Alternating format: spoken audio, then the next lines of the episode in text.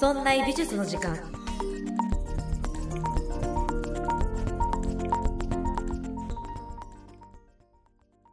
美術を身近にするこの番組「そんな美術の時間」そんなプロジェクトラチがお送りいたします。さて私の YouTube ラチアートの方ですですね、えー松本建築芸術祭無事アップロードできました。ありがとうございます。いやあれねめちゃくちゃ良かったですね。ちょっと会期が短かったので、まあ、そういうビエンナーレ系の芸術祭系のものは大型企画展と比べると、まあ、期間が短いものですけれども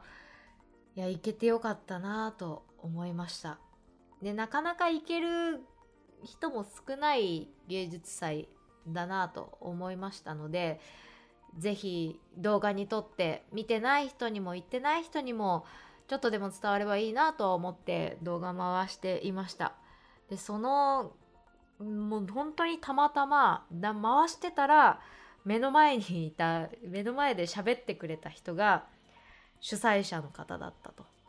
でこう県議を目指してるのかな。もともと市議会議員の方でで今度県でですごいなんか熱意をね語ってくださった青木さんだったんですけどでその方が快くインタビューを受けてくださってであの動画が完成しました。松本建築芸術祭っていうこういう芸術祭があるんだよこういう感じで展示してあったんだよっていう空気感を伝えできましたし、まあ、その青木さんにねインタビューできて概要もお届けできてよかったかなと思います。ちょっとそれは一個今月良かったなって思った話でした。さてということで今週も頑張っていきましょう。そんな美術の時間。今回取り上げる画家はウィリアム・モリスです。ウィリアム・モリスというと、まあ、聞き慣れない名前かもしれませんが、えー皆さんの身近に、え気軽に取り入れられる、え作品をたくさん展開している方じゃないかなと思います。最近では、セリアだったかな？セリアで、あのなんかレターセットみたいなのを、まあ、モリスモデルでやっていたりとかしていますし、昨年とかだったらダイソーでマスキングテープ、えーモリスデザインでやっていたりとか、あとは、まあ、テキスタイルなので、あお洋服とか、えーネイルとか、そういうところにたくさん取り入れられているデザインかなと思います。そんなウィリアム・モリス、この人物は19世紀、イギリスですね。イギリスのロンドンで活躍したアーツクラフツ運動の人と言われています。えーこの人、まあ、19世紀というと、えー芸術美術史がアートなのか、デザインなのか、まあ、ちょっと曖昧な分岐点にも当たるような場面で活躍した芸術家とも言えます。そんな中で、じゃあモリスがどういう風に活躍したのか、どうして現在でもこんなにいろんな方に愛されているのかを、えー今回やっていこうかなと思っています。無料の音声ではこのウィリアム・モリスの生涯、代表作をピックアップしていきます。そして、audiobook.jp では、えー今回もおまけ音声をつけています。今回のおまけ音声は、アーツクラフツ運動、世界を席巻したアーツクラフツ運動です。モリスが亡くなってから、えー芸術の運動、どのように発展していったのか、世界中にどういう影響を与えていたのかということをやっていきますので、ぜひ audiobook.jp 番組概要欄からチェックしてみてください。それでは早速やっていきましょう。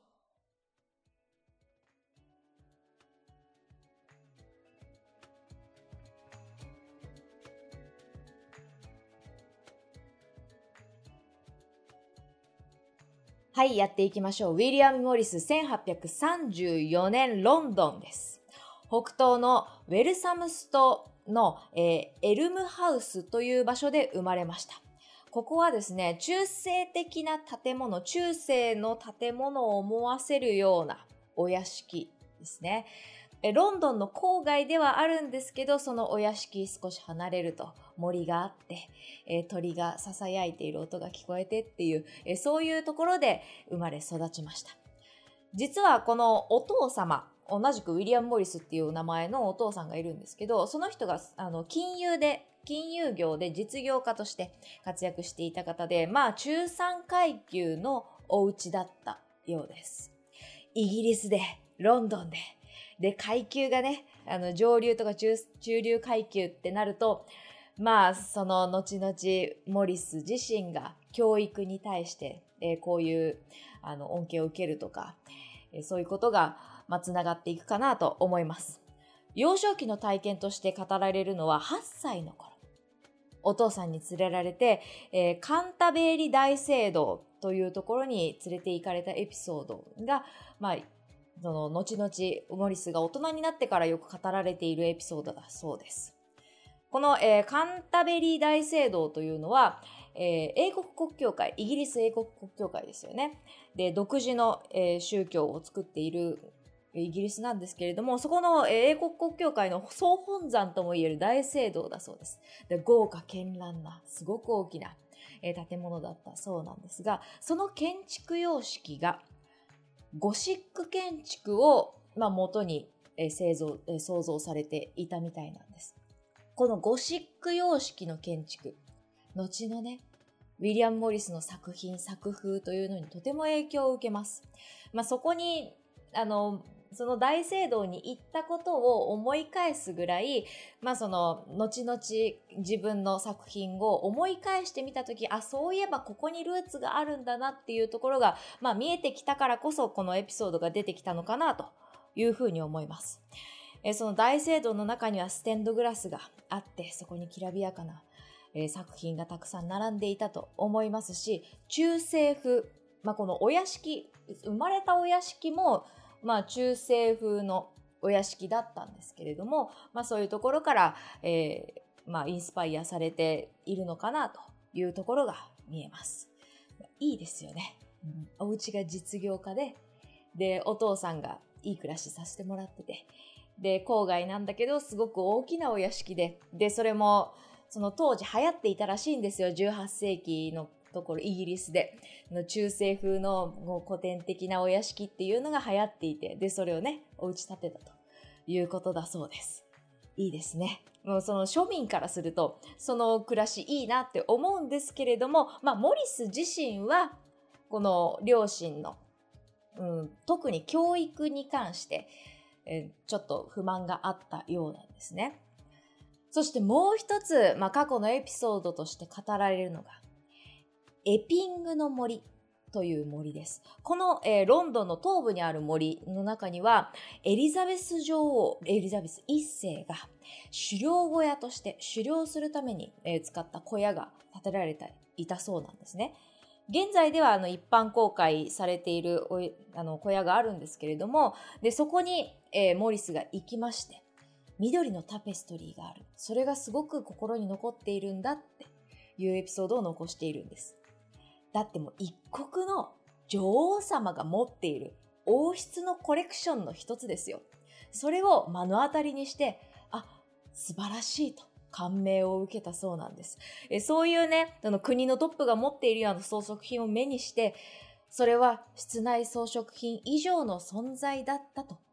語っているそうなんですね。まあそういう幼少期のエピソードがありました。そうやって、え芸術とか、え工芸に対してかなり関心があるので、まあ幼少の頃からね、絵を描いてアーティストになりたいと思っていたのかなと思いきや、実は幼い頃は全く別の方向に行こうとしていたみたいなんです。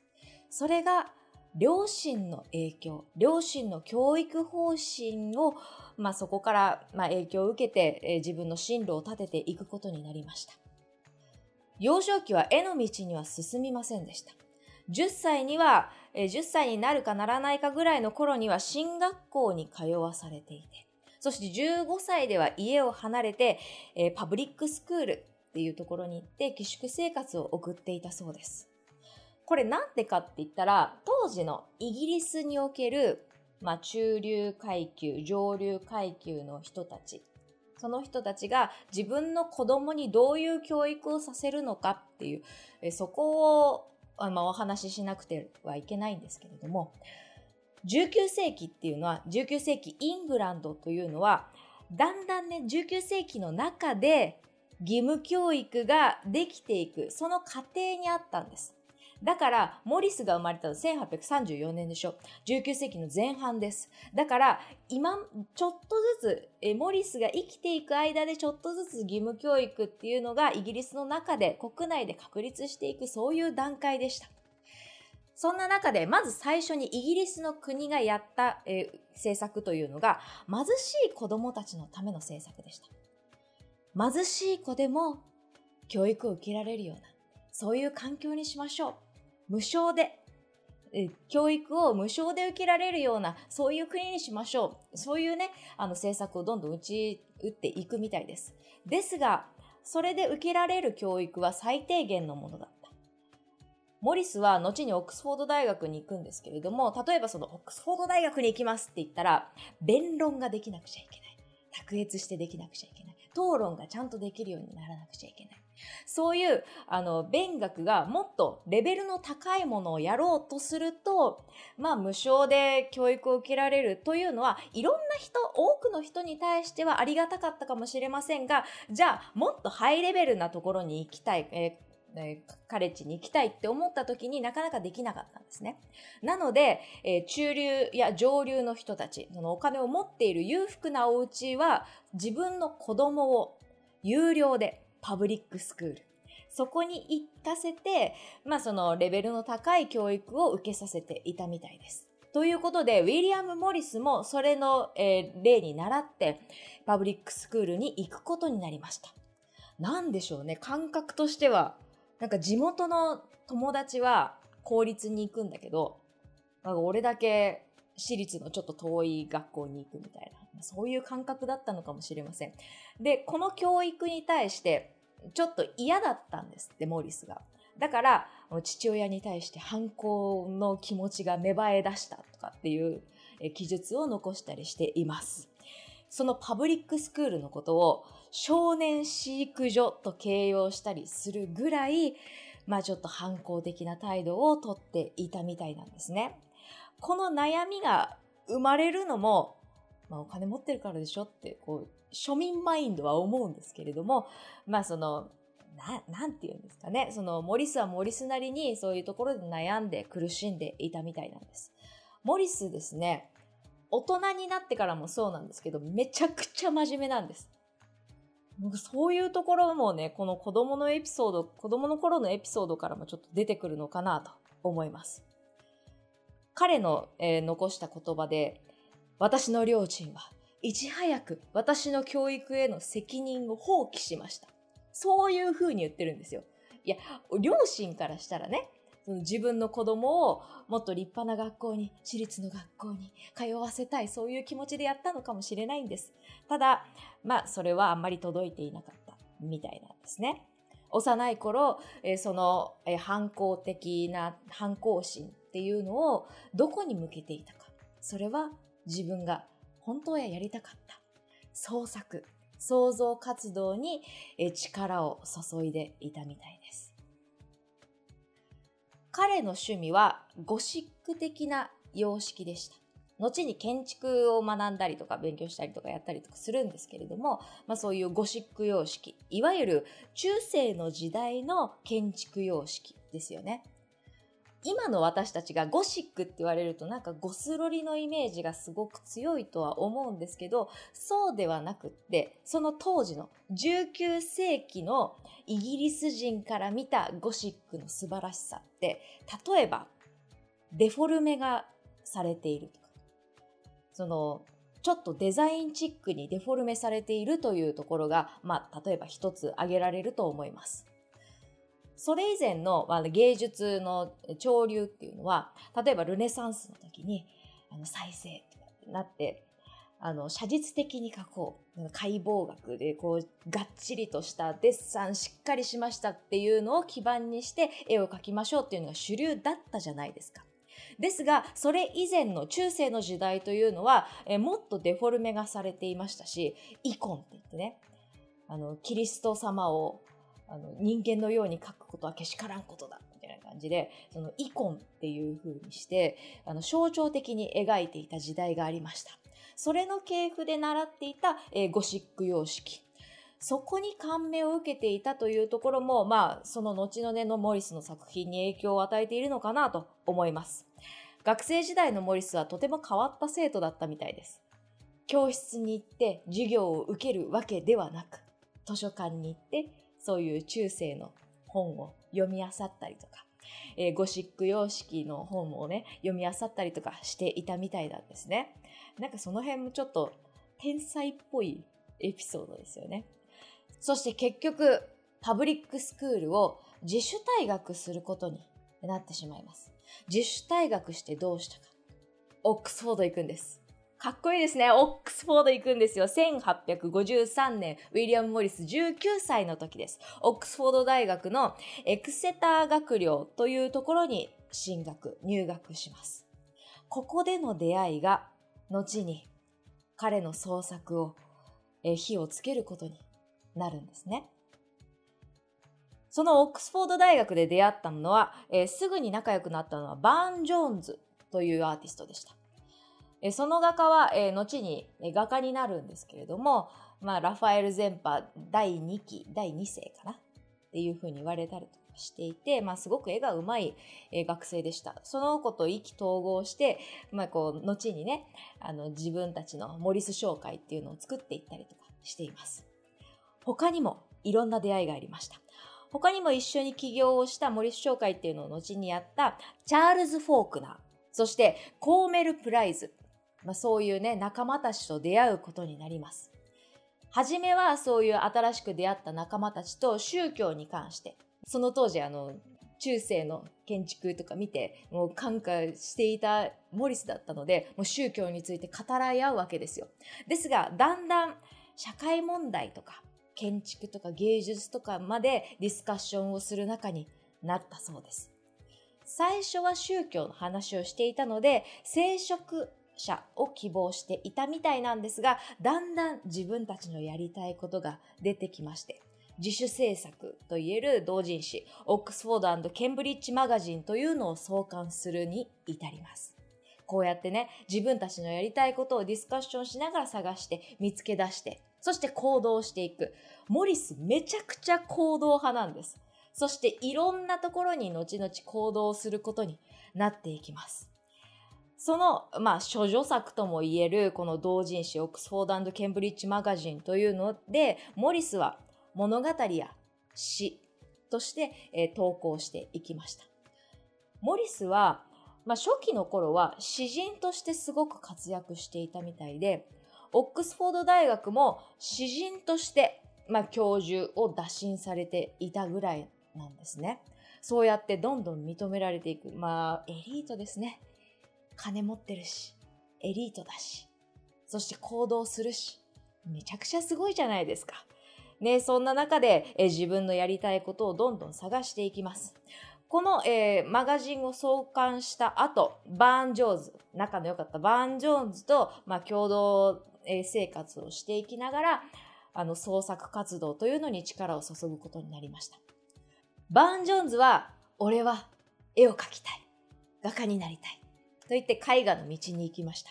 その当時、ラファエル・ゼンパだった、えーロセッティという人のところに行って修行することになります。ロセッティは、まあ、イギリスのロンドンの、まあ、別のところにいたんですけれども、まあ、そこで、ま、あラファエル・ゼンパっていうこう学生団体集めてやったりとかしていました。そんな中で、まあ、なかなか絵が売れないな、どうしようかなってこう悩んでいた時期にオックスフォードに、まあ、出稼ぎに行って、そこでバーン・ジョーンズと出会って、で、そこで交流があったみたいなんですね。ウィリアム・モリスは最初建築家になりたい。俺は建築に行くぞ。バーン・ジョーンズ、お前は絵に行くんだな。俺は建築をやるって。で、建築の事務所に修行に行くんですよ。ですが9ヶ月で辞めてしまって、で、俺も画家になる。絵を描きたい。と言って、同じようにロセッティのところで修行をすることになりました。そして仲間たちとこうやって切磋琢磨しながら創作活動を続けていく中で、ふつふつと練っていくわけです。何か。モリスは実業家なんです。実業、いや、事業計画をだんだん練っていくんです。いよいよウィリアム・モリスという人物が歴史に残るまでの人物へと発展していくわけです。モリスは仲間と一緒にモリス・マーシャル・フォークナー商会という、えー一つのビジネスを立ち上げることになりました。モリスはウィリアム・モリスですよね。マーシャルというのは、えー同じ、えー共同、えー事業仲間の、え技師、技術士だったマーシャル。この人の名前を取った。そしてフォークナーというのは、まあ、さっきあの大学で会ったよっていう仲間だったんですけど、その人は、数学者の人でした。で、このモリス・マーシャル・フォークナー商会という、まあ、共同で事業をして、新しいことするぞって言って、事業を立ち上げることになりました。他にも仲間がいます。もちろんバーン・ジョーンズがいて。そして、ウェップという、まあ、絵師も、芸術家、アーティストも、え一緒にやりました。それでね、あの、みんなでチームになって、で、それぞれが分担しながら、得意分野で分担しながら、えー制作をしていくわけなんですよ。何をするかといったら、例えばステンドグラスをやったり、えーお家の内装を制作していったり、家具を制作していったり、そういうビジネスを立ち上げることになります。そこでね、バーン・ジョーンズが、俺は絵が描けるから、絵を描くわけですよ。で、人物得意だから、バーン・ジョーンズ人物得意だから、ロセッティさんに習って、俺は人物描くのがうまいんだって、こう人物ステンドグラスの下絵の人物とか描いていくわけです。そしたらウェップが、いや、俺も絵が描ける。俺は鳥描くとか、鳥獣描くのめちゃくちゃ得意だからって言って、あの鳥獣を描くんですよ。で、あと、家具の設計とかもできるから。ウェップはね、そういうところができるんですよ。で、俺はそういうところができるから、それで、まあ、あの、モリス商会でやっていくぜ、つって、モリス、ウェップが、あの、家具の設計とか内装の計画をする担当になりました。そして、モリスは、俺は植物が描ける。ね。後のモリスの作品でも植物の作品いっぱい出てきます。俺は植物が得意だから、つって。で、バーン・ジョーンズが人物。そしてウェップがえ鳥獣描いて。で、モリスが植物を描いて。みんなで共同で制作して、えー一枚の作品を描いていって。で、その家具、絵付き家具とかっていうのを制作したり、ステンドグラスを作ったりとか、で、そういうのをやっていました。モリスはそれだけではありません。この事業、紹介の事業の全体のマネージメントもする。もう総指揮官として一人でもう大立ち回りをするんですよ。もう大騒ぎしながら、俺がやるんだって言いながら、まあこのモリス商会というのをどんどん活性化させていきます。モリス・マーシャル・フォークナー商会というのはこのモリスの力があったからこそ、えーこんなに、えー拡大していったのかもしれません。そして、1862年、この紹介がロンドン万博に出品します。そして、このロンドン万博に出品した絵付きの家具、ステンドグラス、そして、えー刺繍のような作品が受賞するんですよ。転機が訪れましたね。だんだん歴史に組み込んできましたよ。ロンドン万博、なんかこう歴史に残りそうなそういうところで活躍するわけです。なんでか。モリスね、すごい強い思いがあったんです、ロンドン万博。実は11年前にもロンドン万博ありました。1861年、モリスが17歳の時です。この時に、出品されていた作品を見て、17歳当時モリス思ったんです。素晴らしい作品がたくさん並んでいると。でも、モリスの目線からすると、素晴らしく醜いものたちだと思ったんですって。その当時は産業革命が起こって大量生産ができて、えたくさんの製品がたくさんできるようになりました。これぐらい、あの、工業製品が製作できる、そういう力があるんだよというのを見せしめるための、あの、万博だったわけですよ。だから、あの、製品の質ではなくって、量とか、まあ、その技術の高さとか、そういうところに、まあ、目線がいっていた万博だったんだと思います。ですが、モリスの美的感覚からすると、とても醜いものだった。そういうふうに後々語っています。だからモリスは思っていた。えこういう大量生産で生まれた製品ではなくって、それに反発して、あの11年前見たかった美しいなと思える製品を、今度は大人になって、俺が出品するんだ。このモリス商会。自分で作って、新しく今度はやっていくんだ。その思いで万博に臨んだわけです。そして受賞するんですよ。めちゃくちゃいいじゃないですか。後にアーツクラフト運動の、まあこの原石が見えるような、そういう思いが見えてくるような、えーエピソードだったんじゃないかなと思います。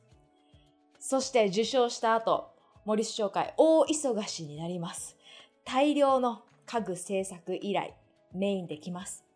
壁紙を作ったり、家具を作ったりでやっていきます。そして、モリスの代表作となっていくような作品も、ここでたくさん、展開されていくことになりました。壁紙のデザインをモリスが担当して、で、そのテキスタイルを、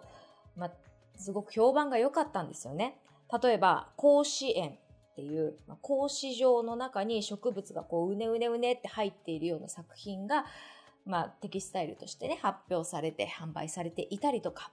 あとは、ひなぎくの作品。そして、ザクロ。ザクロをモチーフに壁紙のデザインをしたような、えそういうものもたくさん展開していきます。アーツクラフト運動っぽくなりましたね。アートとクラフト。そう。大量生産の、もう量産された製品ではない、手仕事の素晴らしさというのを私たちは見せたい。そういうところがだんだんと垣間見えるようになっていきました。如実に現れたのが、手書きの絵が入ったタイル。そういうのもこのモリス商会作ってたんですよ。もうすごいんですよ。なんかそれまでの、まあ、大量生産で作られたタイルって、まあその、同じ形の、同じプリントされたタイル、うん、トイレの端っこにあるようなタイルとかが、たくさん作れるすごいっていうので、みんなでキャッキャワッキャしてたのに、モリスが作ったのは、いや、そうじゃない。それは美しくない。で、手書きで書くんですよ。なんかもう物語に出てく、登場してくるような人物のすごい細かいやつとか、何ですかネイルアーティストですか？みたいな、そういう感じのやつをもうどんどん手書きで書いていくんですね。もう、正気の沙汰じゃないなって思いました。だってもう、成功してる資本家は、そうやってたくさん大量に作って、大量に売ってバンバン儲けてるんですよ。そういうマインドと全然違うんです、森市商会って。いや、いいものを届けたい。でも、すごい時間はかかるんだけど、手仕事で作業もかかるんだけど、でもそれでも素晴らしいものを作っていきたい。そういう精神が見えてくるのかなと思いました。そして大きな依頼も受注するようになります。王室の内装とか、あとは博物館の内装、そういう公共施設に対して、まあ、依頼を受けたりとかもするようになりました。王室の内装、セント・ジェームス宮殿のえブグの間というのを内装を担当したりとか、博物館、サウスケンジントン博物館の新しい食堂が作られたと。その内装を担当してください。そういう依頼が来たりとか、もう大忙しのモリス紹介です。そんな中で、それぞれが得意分野を担当して分担していきながら、え、俺はこれができる、俺はできる、俺が設計ができる、私は数学者でできますっていうのが、こういうみんなチームで一丸となって一つの作品を制作していく。めちゃくちゃいいじゃないですか。ね、そんな中でマネージメントを担当した、総指揮官を担当したのはウィリアム・モリスだったわけですよ。30代になる頃にはこの、紹介をたった一人で、ほぼ一人で仕切っていると言っていたみたいです。しかも自らも手を動かしてますからね。マネージメントとプレイヤー、それなんて言うんですか？なんかビジネス用語で、なんて言うかわかんないですけど、プレイ、マネージメント、プレイ、あーみたいなやつをやっていたわけなんですよ。もう凄腕経営者ですよね。そんなにすごい、もう火の打ちどころがありませんっていう人です。ですが、プライベートは、なんかあんまうまくいってなかったみたいですね。モリスってめちゃくちゃ真面目なんですよ。でもプライベートなんじゃらほいみたいな感じだったんです。モリスはもともと町娘だったジェーンという女性と結婚します。ですが、そのジェーンがですね、ロセッティとなんかちょっと一つなんかあるんじゃないかみたいなそういう疑惑がだんだん出てくるわけなんですよ。ねもうモリス真面目でしょ？でも仕事一辺倒だったと思うんです。で、ロセッティってどんな人かって言ったら、もうめちゃくちゃもうやり手のイケメンのあの、口説くのも大変だれだるし、その、うんモリスが結婚していた時、モリスとジェーンが結婚した時は、あの、ロセッティって結婚してたんですよ、別の人と。えシダルという女性と結婚していました。その人は、え、ラファエル・ゼンパのジョン・エバレット・ミレーっていうアーティストいるじゃないですか。あのアーティストの代表作でありますオフィーリア。オフィーリアのモデルになった女性がロセッティの後に奥さんとなるシダルさんです。この人と結婚していたのですが、まあ、ロセッティが浮気癖がすごいし、で、生まれたお子さんがね、死産で亡くなってしまうわけなんですよ。で、それでこう、精神がこう、わーってなってしまって、で、若くして亡くなってしまうんです。このロセッティの奥さんであるシダルさんは。で、まあ、それで、まあ、未亡人となったロセッティなんですけれども、まあそこでなんかちょっと怪しいんじゃないか、うちの奥さんと怪しいんじゃないかみたいなのもなんとなくモリスも分かってくるわけなんですよ。でもモリスはもう一生懸命仕事やってて、で、いろんなことやってるマネジメントもプレイヤーもやってるっていうもう凄腕経営者です。それなんですけど、プライベートはまロセッティがうまいからね。そういう女の子うんぬんかんぬんみたいな。めちゃくちゃモテるし、めちゃくちゃ浮気するし、めちゃくちゃ浮気するって言ったら失礼ですけれども、まあね、そういうところがあったわけなんですよ。なんかそういう三角関係、ね、そういう状態状態になっていました。モリスは詩人としても活躍していましたが、この当時ですね、あの詩の本っていうのを出版するんです。その詩の本に何書いてあるかって言ったら、あの、色恋沙汰ですっごい悩んでいる俺みたいな、そういうエピソードをつらつらつらつら書いてるんですね。で、その時の本のカリグラフィーとかは素晴らしいんですけど、芸術的に素晴らしい本なんですけれども、書いてある内容が西野カナなんですよ。もうなんか恋愛めちゃくちゃ黒でもう耳も僕の耳も声もおかしくなってしまったんだろうか。もう忘れられない。あの顔を僕は今でも探しているんだって、もう本当な、なんなの？米津玄師ですか？みたいな、そういう本を出版したりとかしています。ね、ちょっとちょっと、あの、全部が完璧じゃないっていうところもちょっと私は惹かれるポイントなんですけれども、まあ、そういうところがあります。そして、まあ、なかなかね、あの、そこのプライベートもそうですし、モリス商会自体もだんだんガタがうまくいかなくなってきてしまいます。ロセッティもそのグループに関係していた人物でもありましたので、まあそこのロセッティとの仲ともうまくいかなくなってきました。それだけじゃありません。創設メンバーである、えー、そのね、あのメンバーとの方向性の違いっていうのもだんだん出てきました。モリスは、あの、アーツクラフト運動につながるようなこともやっていましたし、社会主義、社会貢献をしたいという動きも、えー、だんだん芽生えてきたんです。だけど、メンバーからしたら、まあ、そこまでじゃないと。え、な、何そんなにやってんの？みたいな感じになってきたんでしょうね。だからだんだんこうメンバーの方向性の違いで共同経営というのが難しくなってきてしまいました。何ですか？バンドマンの解散ですか？っていうような理由ですけれども、まあ、共同経営っていうのは難しいんでしょうね。そこで、え、1875年、モリスが41歳の時に、え、独立経営として改めて、え、この組み直しをして再出発をすることになりました。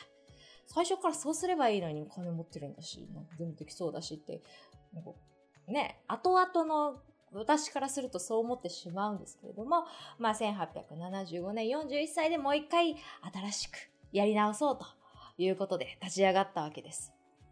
その後も順調に拡大をしていって、えー、だんだんあの自分たちの事業も拡大していきました。それだけじゃありません。えー、カリグラフィー詩人としても活躍していましたし、社会貢献に対しても関心がありましたので、えー、そういう活動もしていきました。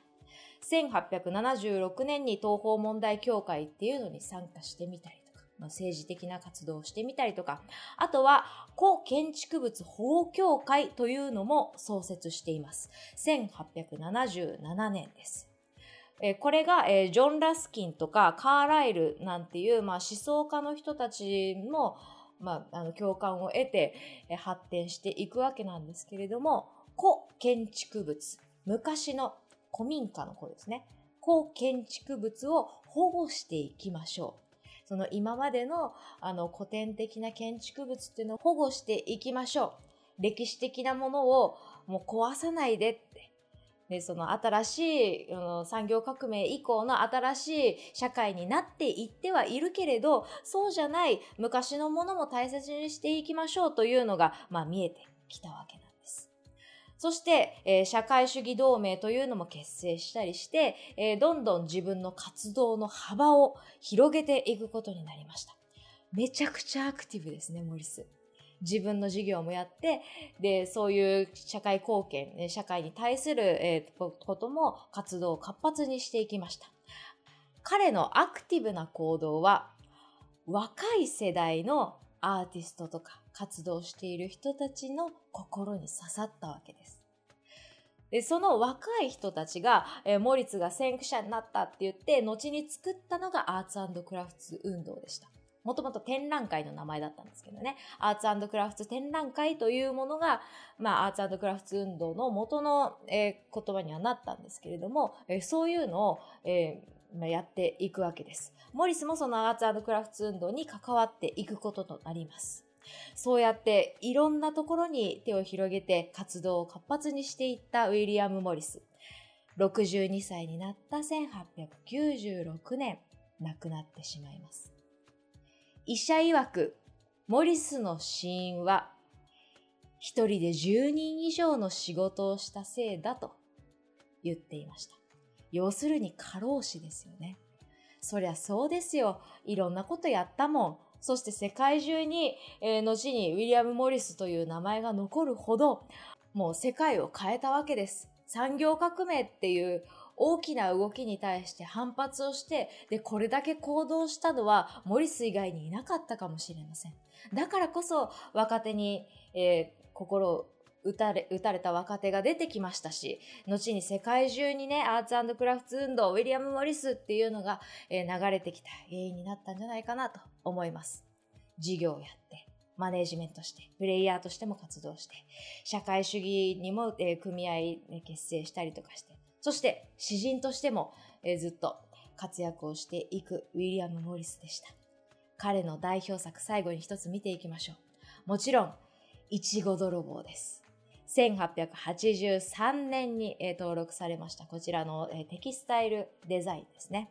これは冒頭でもお話ししたように、現在でも親しまれているデザインです。ダイソーとかセリアとかにも、まあ、こういうレターセットが売ってあったりとか、まあ、その100均のグッズになっていたりとかもして、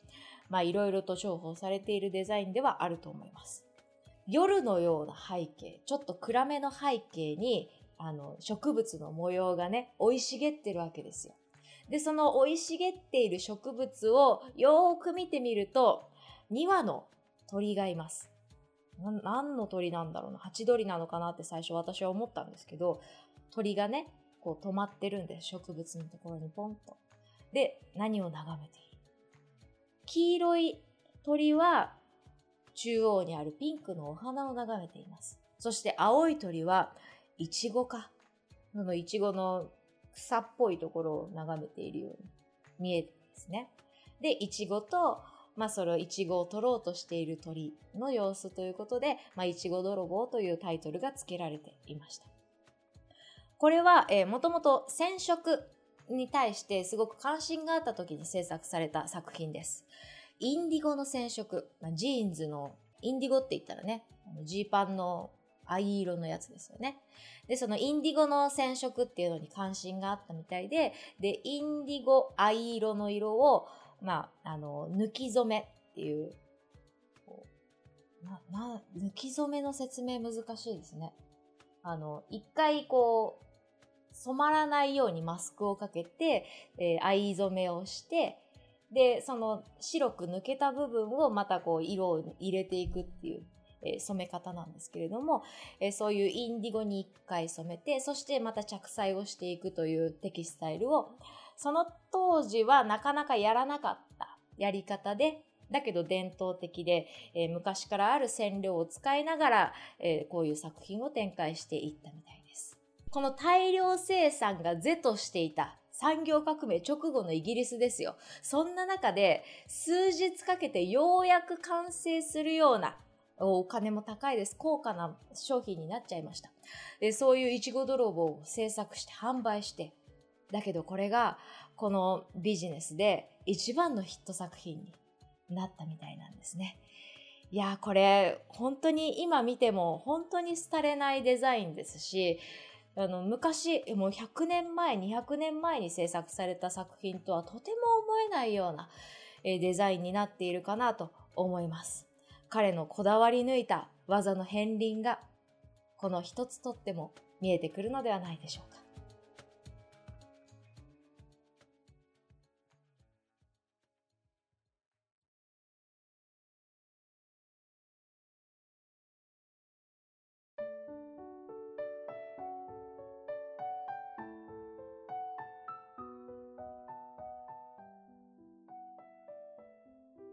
はい、ありがとうございました。いやー、ウィリアム・モリスずっとやりたいアーティストではあったんですよね。やっぱりデザイナーとして働いていた時は、うん、一回は通る道だったかなと思います。ですが、じゃあ展覧会でやる芸術家かって言われたらそうではなかったと思いますし、やっぱりね、ゴッホとかモネとか、モナリザとか、モナリザって一つだけあの画家な画家じゃなかったんですけど。まあそういうねところを番組でやりたいなと思っていたんですけど、まあ、改めて誰やりたいかなって考え直した時にあモリスやりたいなと思いました。調べていくとですねモリス好きだわやっぱ。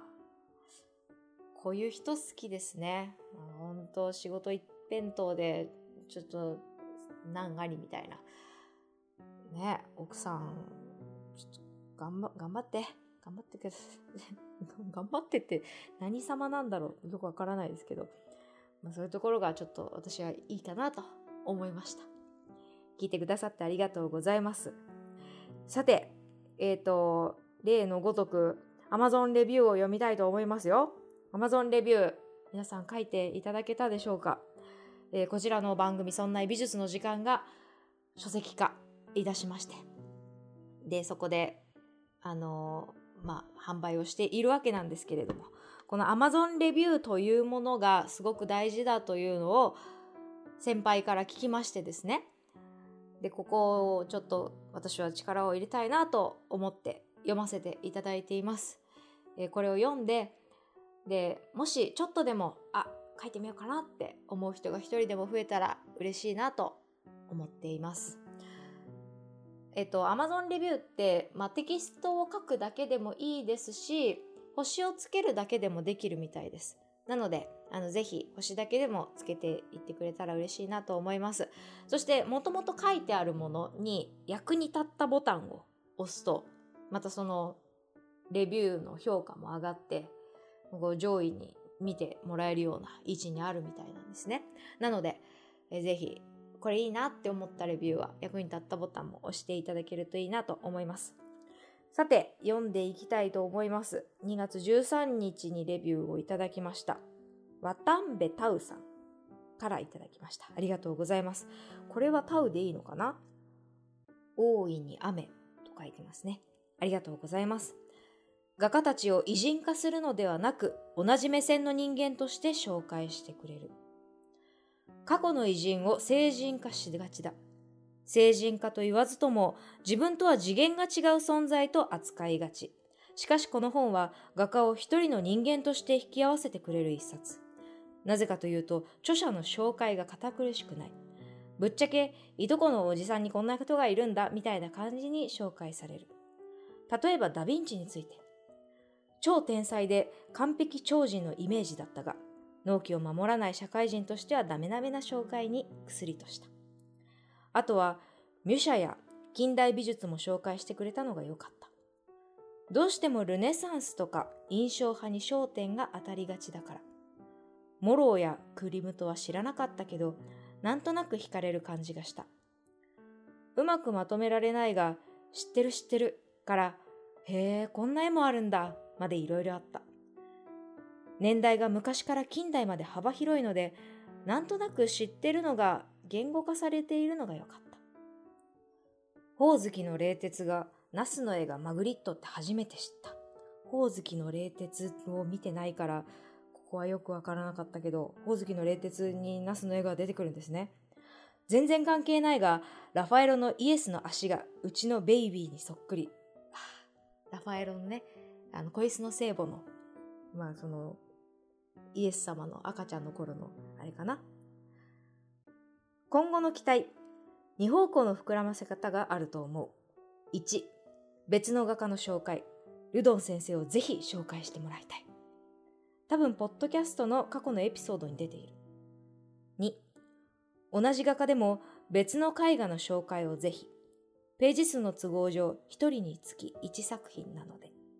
ということで、いただきました。ありがとうございます。いやー、本当にこんだけ文章を打つのすごく大変だと思うのに、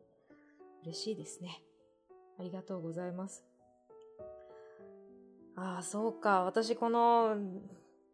このアニメを見てないのでわからないんですけど、ナスの絵が出てくるんですね。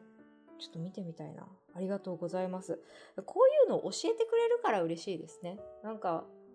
本当にラッセンの回の時もすごく思ったんですけど、ラッセンの時って私、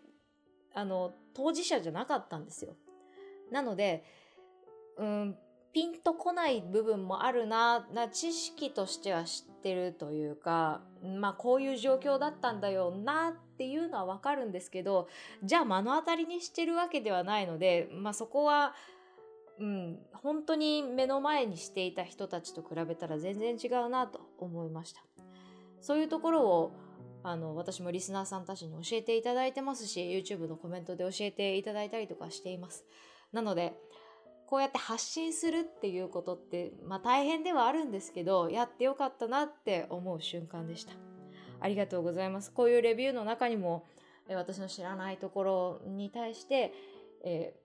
こういうボールを投げてくれるところがすごくありがたいです。そしてもう一つ読ませていただきますえー2月3日のレビューですね。ミカエルさんからいただきました。ありがとうございます。美術好きさんによる美術好きさんがもっと美術を好きになる本。絵を見ることや美術館へ行くのは好きだけど、ただ見てるだけでは物足りなくなってきた。絵をどう見たらいいかわからない。画家の年表を見てもいまいち入ってこない。というような不安を消してくれる。絵を描いてる人をもう一声知れば楽しいし、時代が分かってくると気づかせてくれる本。分かりやすい文章で遠かった芸術家が身近に感じます。この本を見てから絵を見る楽しみ、今までよりもっと美術が好きになりました。ポッドキャスト番組のそんな美術の時間を聞いていて、この本に巡り合いましたといただきました。ありがとうございます。そうか、なんか身近に感じますっていう感想は結構いただいているので、あそうなのかな、やっててよかったなと思いました。その美術を身近に感じる番組と銘打っているので、そうやって感じていただけたら嬉しいなと思いながらやっていたので、えーこういう感想をいただけるのとっても嬉しいです。ありがとうございます。まだ書いていないよという方がいらっしゃいましたら、えー一言でいいので感想を書いていただけると嬉しいです。そして、そんな美術の時間では皆さんからのご意見、ご感想などメールをお待ちしております。メールアドレスは art.0438.jp、art. 数字で 0438.jp です。また、そんないと名の付く番組は他にも、そんなことないっしょ、そんない理科の時間 B、そんない雑貨店と3番組ありまして、そんないプロジェクトというグループでお送りしております。そんなプロジェクトにはウェブサイトもありまして、そこから今配信中の番組や過去に配信していた番組を聞くことができます。